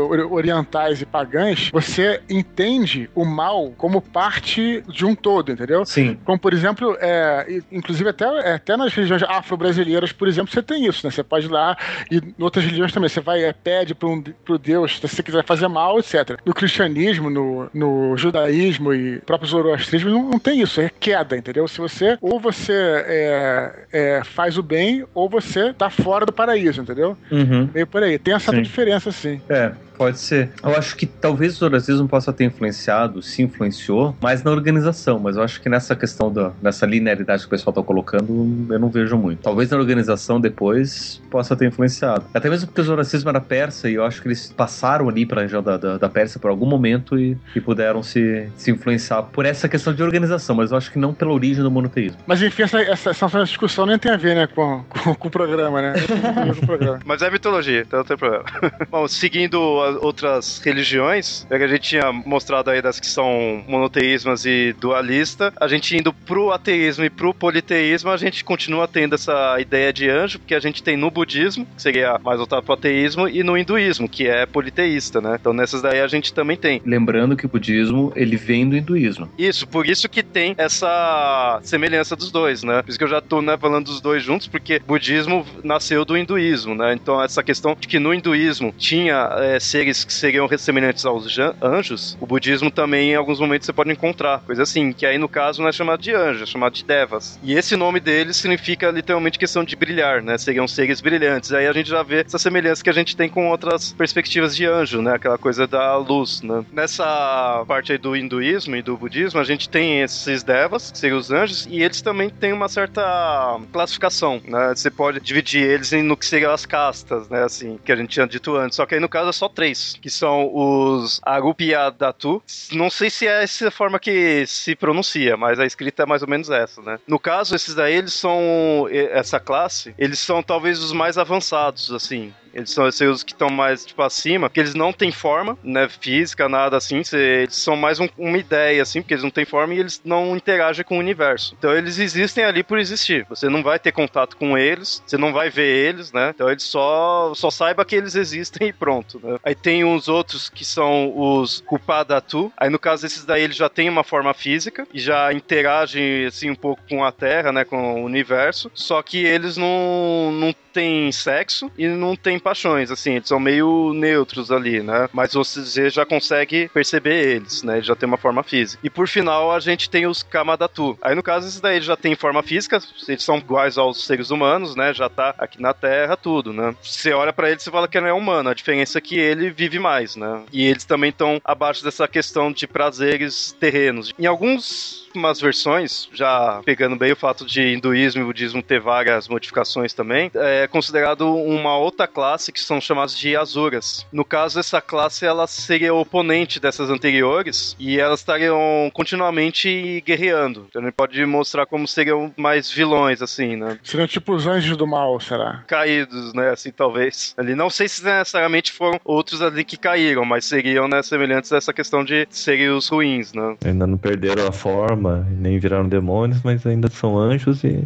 querem só o mal da, da humanidade. Existe uma teoria dentro dessas religiões que os humanos um dia eles tiveram esses poderes de devas, eles seguiam que nem os devas, então eles não precisavam comer, podia voar, né, e tinha sua própria luz, né, também. Só que aí com o tempo eles come... a gente começou, né, a comer, começou a ter o, a, o fi... nosso físico foi mais denso, né, tudo, então nosso poder foi indo embora, né. É aquela coisa clássica, a gente meio que quase foi tipo meio que se corrompendo assim, né, e se tornando o que a gente é hoje, né. A gente compara esses devas com os anjos, mas uma diferenciação bem importante a frisar aqui é que esses devas eles não eram imortais. Diferente de anjo que mostra assim de estar tá ali junto com Deus, de mostrar mais essa parte imortal, os devas eles era claramente eles tinham uma vida finita, né? E a própria moral deles era muitas vezes dúbia, principalmente desses que eram mais baixos, né? Não dos que eram mais etéreos aí, que eram as classes mais acima, né? Mas realmente isso daqui foi só uma pitada assim do que é da parte do hinduísmo, porque como uma coisa que eu sempre falo, hindu é uma coisa bem complexa. Daí foi só uma coisinha acima que é pra gente mostrar que tem seres que a gente pode assimilar com os anjos, né?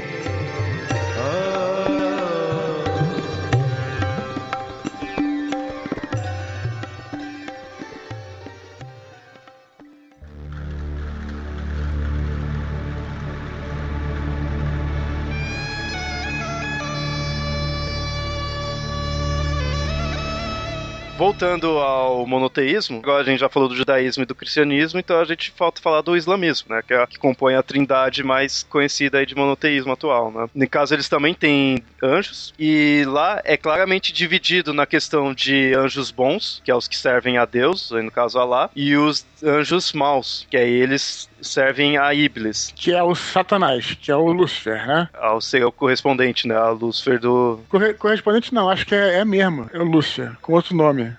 Eu acho que a parada é mesmo, assim. É, se você, se você leva em consideração que é pra ser supostamente um mesmo Deus e uma mesma genealogia, só forma diferente de você falar da mesma coisa, teria o mesmo. E eu acho que um dos poucos arcanjos antes que aparece aí na mitologia islâmica, se eu não me engano, é o Gabriel, que aparece para o Maomé. Na verdade, né? não só, não só para Maomé, né? É, é Maomé. Mas é o Gabriel, né? É, o- é, o, é o Gabriel que aparece para ele, e também ele, ele relata, inclusive, é, toda a história, todo o Alcorão é o relato de Gabriel para Maomé de, de, de toda a história do mundo. Inclusive, tem a história de Adão e Eva, tem a história de Abraão, que Mas vem cá, o, Mas, enfim, o, o é- Pablo, não é, não é, ele não fala diretamente com Deus, não? Maomé não, fala com Gabriel. Então, com Gabriel. Tanto que ele vai, ele conta, e, e os nomes que a gente tem, por exemplo, Abraão pros islâmicos não é Abraão, é Ibrahim. O Jesus não é Jesus, ele recebe um outro nome, que agora eu não me lembro qual que é o nome. Mas assim, todos eles são profetas. Inclusive conta a história de como foi que Jesus nasceu. Que segundo os, os islâmicos, ah, o, Alcorão, Gabriel foi falar com Maria e Gabriel falou: Olha, você terá um filho e esse filho será um, um profeta divino. E Maria falou: "Ó, Como é que eu posso ser mãe se eu co- conheço homem algum? Não conheço nenhum homem. né? E daí a resposta de Gabriel foi: Pode deixar que disso cuido eu. Então Maria ficou grávida e teve o filho. O que leva a essa interpretação dos islâmicos que Jesus seria filho de Gabriel com Maria e olha não filho de Deus. aí, olha o Olha o spoiler. spoiler, do, do, do, spoiler do Alcorão? Não, não, não, de outra coisa. De outro livro. ah, eu não sei, mas enfim. Seria filho de Gabriel com Maria. Os, os os islâmicos falam isso. E justamente para mostrar que Jesus ele era um grande profeta humano, mas ele não era o filho de Deus, ou seria Deus personificado, encarnado, sei lá o que. Né? Então, para os islâmicos, ele tem, eles têm essa noção por causa dessa história com o anjo Gabriel. Então, e no islamismo, a gente tem também uma certa hierarquia. Em primeiro lugar, a gente tem os tronos, né, aí no, na casta, né, que seria dos tronos que a gente tinha falado antes. E aí, no caso, seria só quatro. Olha só o que a gente tinha falado antes, né? Aquela questão de forma animal, de ser um forma de leão, de touro, outro de águia e outro forma humana, né? Em sequência a gente tem o querubim, e aí depois a gente, seguindo a hierarquia, a gente tem os arcanjos, que aí seria quatro arcanjos também. Aí um seria Gibril, outro Mikal, e aí teria o Israel, que seria o anjo da morte, que é meio bizarro, ele teria quatro mil asas, quantidade de olhos e línguas dele seria o mesmo tanto de pessoas na Terra, né? Aí ele estaria tanto no céu, no sétimo céu, e no inferno. Pisaria nesses dois lugares, né? Então seria uma forma meio bizarra. E por último a gente teria o Israfil, seria o anjo do julgamento, né? E ele que seria traria o juízo final. E mais embaixo a gente tem os anjos, né? Seria por baixo, seria talvez os que teriam mais contato com os humanos, né? Novamente seguindo aquela ideia, né? O interessante é que a gente tem, às vezes classificado também como semelhante a anjo no islamismo, os djins, que é mais popularmente conhecido como o gênio, né? Que aí ele também tem certas características humanas, mas tá meio que também tipo acima, né? Do Só que dependendo da, da versão, os djins são vistos como, mais como demônios do que como os anjos. Porque dependendo, eles têm uma característica um pouco mais perversa, né? Porque você não tem uma, uma ideia de que eles estão lá para ajudar. Eles são espíritos da natureza ou qualquer coisa assim, e eles têm a moralidade deles. Tanto é que de algumas histórias de, de jeans, se você não, não, não faz o que ele pede, ele, ele te mata, ou se você não, não cumpre o um trato, acontece uma coisa errada. É, essa questão de Jin tem uma certa variação, que às vezes é visto como anjo, às vezes é visto como elemental, do jeans, ela, ela, não, ela veio do islamismo como herança das religiões politeístas que existiam na Arábia pré-islâmica. Porque a crença no, no jeans lá, nos jeans, ela era tão forte naquela época que foi a mesma coisa que, que já falou em vários episódios que o cristianismo fez. Em vez de tentar fazer com que as pessoas esquecessem uma crença, eles foram e adaptaram essa crença. Então a, questão do jeans é justamente disso. É, tanto que agora eu não sei se atualmente ainda os jeans são cultuados ou tem crença tanto assim neles, né? Quer ver um negócio engraçado? Jin é G, é gênio, né? Que basicamente seria uma criatura criadora. E a maioria dos elementos químicos usam esse prefixo, quando o elemento químico cria alguma coisa. Ox oxigênio é criador de óxido. Mas, mas aí vem do, é, do grego de gênese, de origem, criador. Gênese. Por isso é. que é gênio. seria associado com gênio. Uhum. Então o oxigênio seria um gênio, seria um gin. É, uhum. Não, o oxigênio é aquele que seria cria... Um gênese. É, é aquele mas que é, cria pode, óxido. Pode óxido. ser um pouco associado, mas é só uma curiosidade. É, talvez tenha uma, uma raiz linguística comum. Uhum. Então, essa questão de Jin tem essa variação, por isso que eu falei, eu não sei se atualmente é o pessoal islã, até se tiver algum ouvinte islâmico aí, muçulmano, aí responda aí. Eu não sei se o pessoal ainda cultua ou acredita na parte de Jin, né? Porque quando eu vejo coisa de muçulmano, eu vejo voltado a Allah, aos anjos, né, que a gente falou, mas Jin eu vejo, realmente, eu vejo Jin e gênio, assim, mais na parte de fantasia mesmo, né? Então não sei se quão religioso ainda é. Mas realmente, a gente falou aí de Jin, né, pra associar aos anjos, talvez se a gente fizer um dia um, um episódio voltado mais para o islamismo, talvez a gente possa aprofundar melhor, né? Esse conceito de, de gênios. Na sua religião, o pai separa disso, não tem, não, né? Não. Tem os piratas só. E os anões. É, os piratas e os anões. É, o pirata ele foi o profeta. É, os piratas seriam os profetas que eles vão passando a mensagem ali que era o, o capitão Mosey, né? Talvez os, os anões sejam os anjos, porque os anões foram os primeiros é verdade. criados por Deus, né? Então, pessoas, se vocês verem um anão por aí, pensem que você tá falando com um anjo. Se você está zoando um anão, você está zoando com um anjo. Então o Hobbit está cheio de anjos. É, você falou de anjo no Senhor dos Anéis, os, deus, os que são considerados como Deus lá, os Valar, eles na verdade seriam anjos. Eles estão mais para anjos do que Deus. Do que eles Deus. também foram criados. É, e eles é mais cada um uma função. Tolkien mesmo falou que aquilo lá seria mais um monoteísmo que um politeísmo, né? Muito pessoal em si acha, vê aquilo lá, o Senhor dos Anéis, como um politeísmo. Na verdade é um monoteísmo, onde os Valar seriam os anjos. Tanto é que aí teria o Valar caído, né? Teria um anjo caído. Tem a mesma estrutura do Lucifer, tudo muito parecido.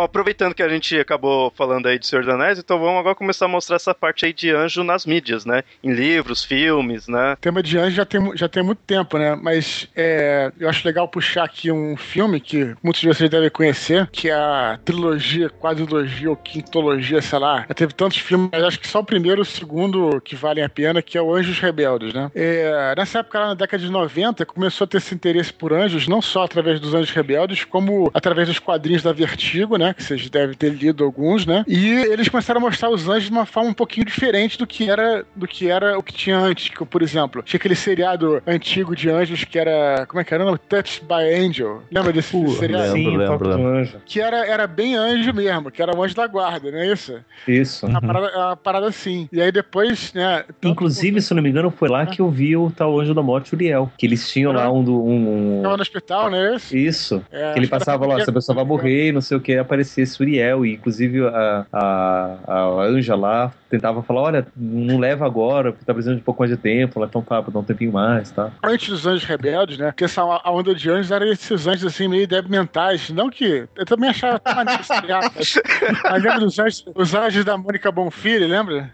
Né? Sim, sim. É, eu vou citar um filme muito antigo aqui, Felicidade Não Se Compra, tá? Wonderful Life, Ah, um cara que sim, sim. tá, tá prestes a se matar e vem um anjo Filme que... clássico de Natal. Você sabe que, inclusive, o André Bianco, ele tem um livro sobre anjos, né? Chama-se Senhor da Chuva. Que eu até ainda, ainda não li o livro, até, tem, até aqui em casa não li. Mas ele tá falando que quando ele, ele escreveu esse livro, foi o primeiro livro que ele escreveu, o primeiro antes dos vampiros. E aí ele, ele pensou em lançar o livro, só que tava nessa época de anjos débil mentais. Aí ele falou: Eu não vou lançar meu livro agora, senão não vou entender nada do que eu quero dizer. Aí guardou, lançou o Vampiro, depois que a onda, onda de vampiro de passou, aí ele lançou o Senhor da Chuva, né? Que é o, que é o anjo dele é mais tipo o anjo, né? Da Vertigo, o anjo do Anjos Rebeldes, é mais assim, né? Não é anjo tipo Touch by Angel, não, entendeu?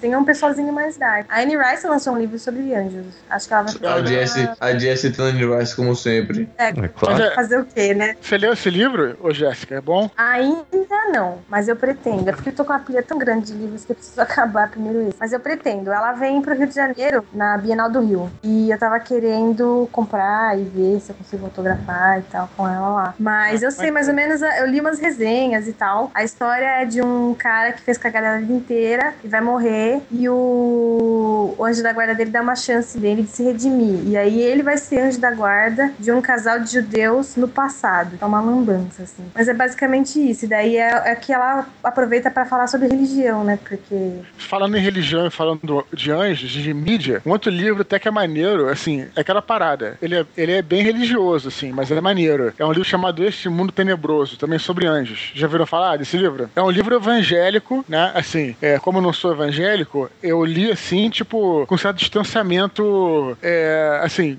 da parte sobrenatural. Li como se fosse uma, uma ficção. E achei maneiro pra caramba, assim, cara. É bem maneiro. Fala bem, assim, dessa, dessa parte dos anjos como... Não como anjos materializados, entendeu? Eles não se materializam. Ficam uma espécie de um, de um plano astral e eles ficam influenciando e ajudando os seres humanos enquanto tem, tipo, uma horda de demônios, sabe? É... é Pô, é maneiríssimo, cara. É muito bem escrito. É quase um Cidade dos Anjos, mas bem mais escondido. Cidade dos Anjos, qual? Não conheço. É aquele do é Nicolas aquele Cage. da. Isso. Mega. Nicolas Cage e Meg Ryan. Mas aí, mas aí o Nicolas Cage, ele, ele cai, né? ele vira humano, entendeu? Uhum. Nesse não, nesse é só, tipo, só. É, é, é, em nenhum momento os caras se materializam, entendeu? Eles, eles manipulam, entre aspas, é, dos, dos planos espirituais mesmo. É, é, uma coisa, que- é uma coisa que tem a ver com, com a crença deles. Eu não sei se é em geral do, do protestantismo ou se é desse tipo de protestantismo, não sei. Mas que se- é, as coisas ruins que acontecem na nossa vida, segundo eles acreditam, é uma, par- são influenciadas por espíritos malignos, demônios, entendeu? E as coisas boas pelos anjos. Então tem as cenas, por exemplo, de que quando os caras rezam, os anjos ficam mais fortes, entendeu? Por, e aí vai, entendeu? É maneiro. assim. Mas tem os anjos, os anjos galhofada também, né? Lembra aquele filme, É aquele do, filme. do John Travolta? Nossa. Michael. Ah, tem, tem, tem, tem, tem. É e mesmo. tem o dogma do, do Kevin Smith. Kevin? Smith. Que o, o Chris Rock é um apóstolo, que ele fica cabreiro por tudo. E aí, tipo, ninguém falava dele porque ele era apóstolo, apóstolo negro. Cara, Também, pra né, mim, gente? A filme- Alanis Morissette era Deus. Alanis é Deus. Ela, ela tá se interpretando, né? Porque qual- qualquer pessoa que eu visse a voz dela morria.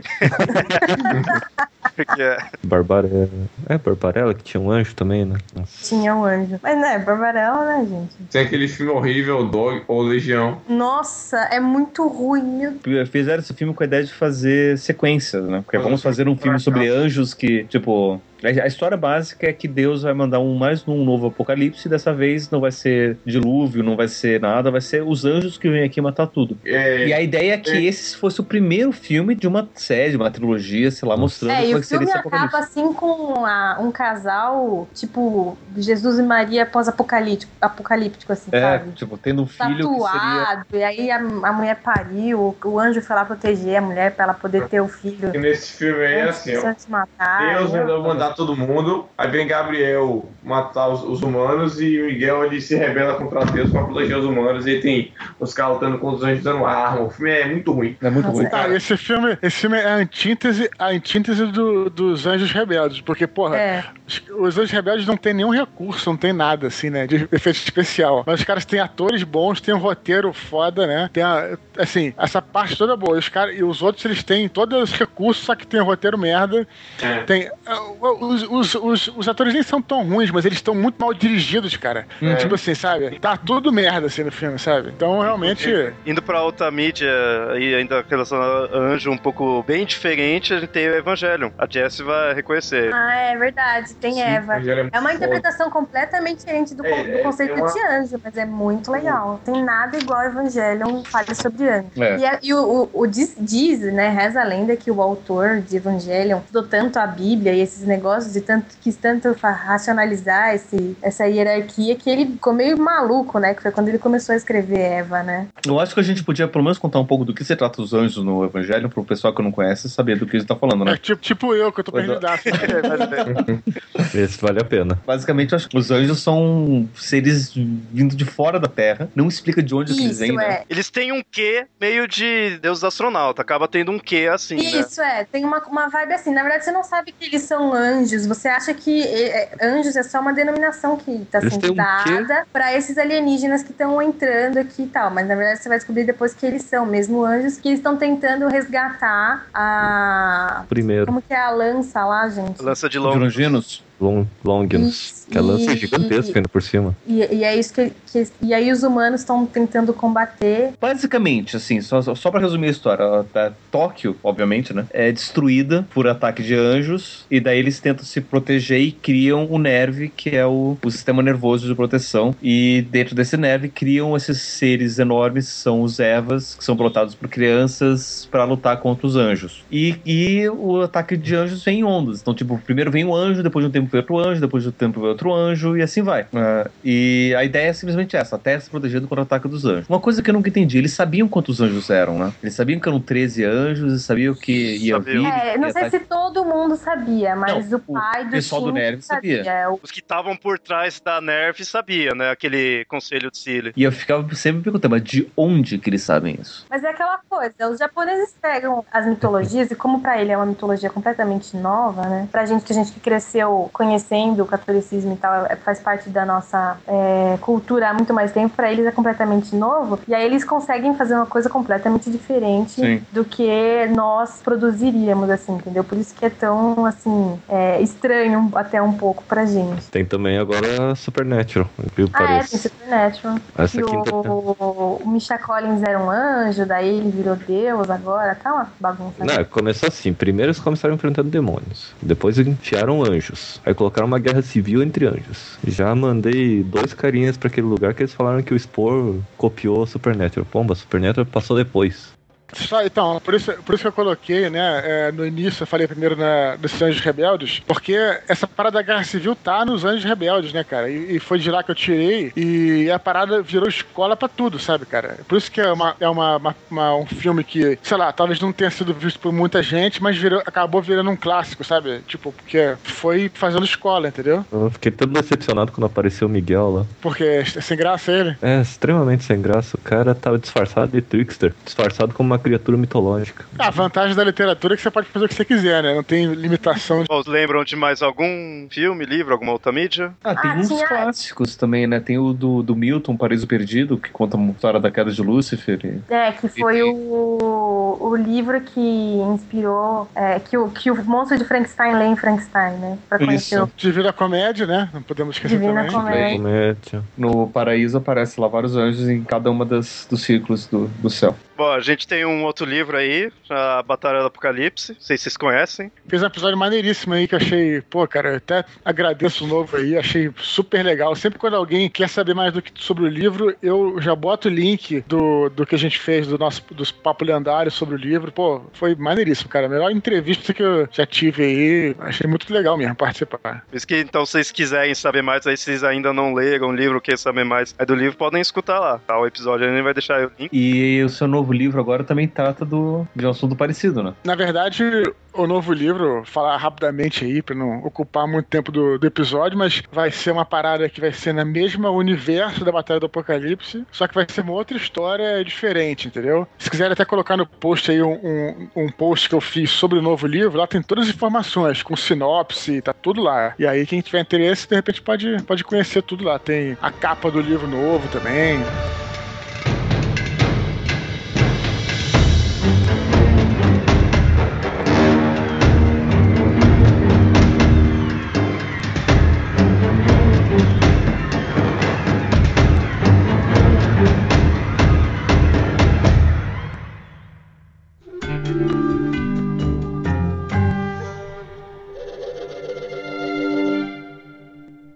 Bom, então esse foi o episódio aí do Papo Lendário. A gente falou aí da mitologia aí do anjo, né? Mostrando as diferenças, assim, tudo, tanto nas diversas religiões como na, nas mídias também. Para isso a gente tem convidado especial o Eduardo Spohr, escritor da Batalha do Apocalipse, e do Filhos do Éden, né? Herdeiros de Atlântida. Gostaria de agradecer, muito obrigado aí por ter participado mais uma vez aí do Papo Lendário. Ah, obrigado vocês por ter chamado, cara. Bom, os ouvintes, vocês queiram aí acrescentar algo mais aí, se vocês conhecerem algo mais aí sobre anjo, ou quiserem dar a opinião aí de vocês, mandem e-mails aí para mitografias.gmail.com ou comentem lá no site, né? E antes que os ouvintes comentem, ah, mas vocês não falaram dos demônios, porque falar de anjo tem que falar de demônio, porque os demônios são anjos caídos e blá blá blá blá blá blá blá blá blá. A gente vai fazer futuramente um episódio só pra falar dos demônios, gente. Então calma. pra render mais episódios. É, a gente já deu, sei lá, tem mais de quase três horas de conversa e gravação. Não ia dar pra falar sobre tudo, tá? Então a gente vai fazer um outro sobre demônios depois, então calma. Então é isso aí. Mandem aí e-mails aí pro site e até mais. Tchau, tchau. Um abraço. Valeu.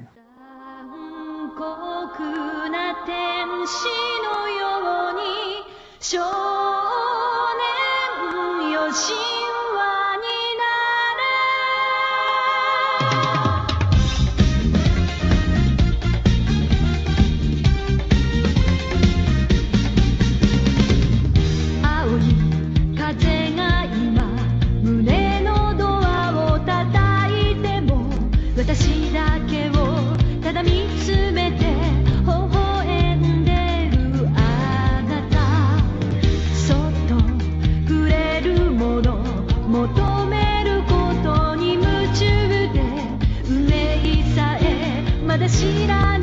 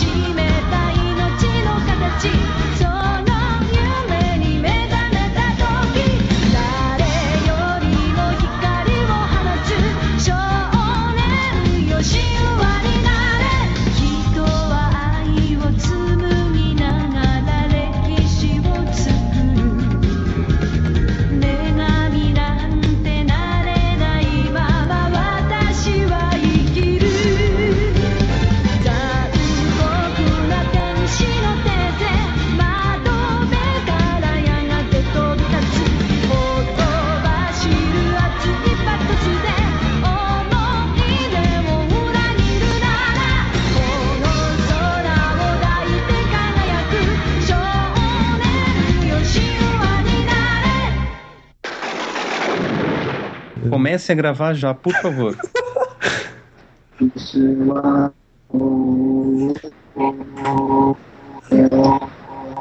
Sério, acho que ele tá cantando, tá tentando fazer alguma coisa. Ele... Não, o Felipe virou um, um Cylon. Tira isso, é. Ou não? Ô Felipe, você virou um Cylon?